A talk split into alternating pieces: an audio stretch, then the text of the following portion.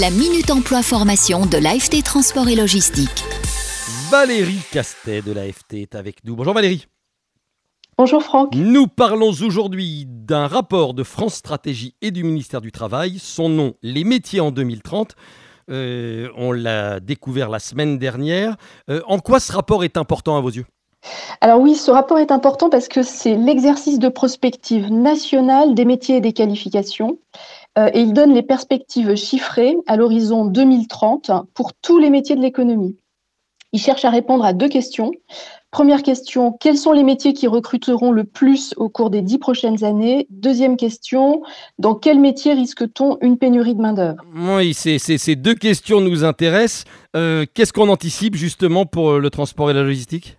Alors globalement, ce, rapport s'attend à ce que le secteur du transport et de la logistique ne crée plus autant d'emplois que ces dernières années. Et il y a deux raisons à ça. Euh, la première raison, c'est euh, une réduction de la mobilité et des déplacements de personnes euh, en lien avec l'augmentation du télétravail suite à la crise Covid-19. Donc ça, ça, impacte plus particulièrement le, secteur du transport de voyageurs. Et la deuxième raison, c'est le développement des outils numériques dans le transport, le développement de l'automatisation, de la robotisation dans la logistique. Et ça, c'est ces deux phénomènes qui devraient amener des gains de productivité dans le secteur.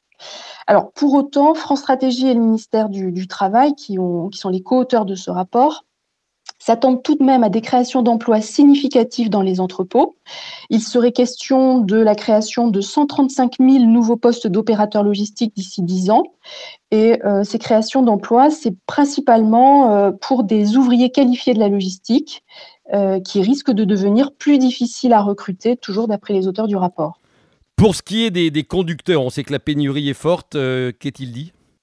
Le rapport anticipe que cette pénurie, devrait s'accentuer dans les prochaines années, euh, dans un contexte où le taux de chômage est, lui appelé à baisser.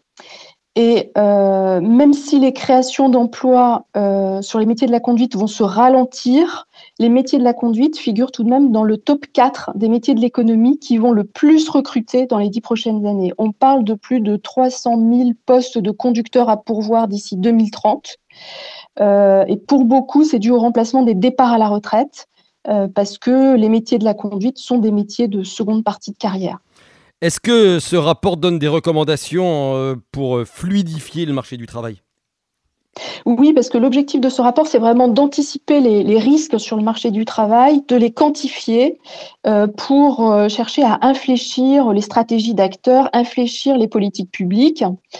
Et euh, alors pour ce qui est plus particulièrement des conducteurs, hein, d'après les, les, auteurs de ce rapport, eh bien les jeunes débutants ne suffiront pas à remplacer tous les départs en fin de carrière. Euh, les auteurs disent qu'il va falloir recruter des professionnels venus d'autres métiers, des chômeurs, des immigrés. Et d'une manière générale, les auteurs encouragent la diversification des canaux de recrutement, la diversification des modes d'alimentation des emplois. Bon, bah en tout cas, euh, il va y avoir de l'emploi, euh, c'est quand même une bonne nouvelle. Merci beaucoup Valérie, à très vite. Merci Franck, au revoir.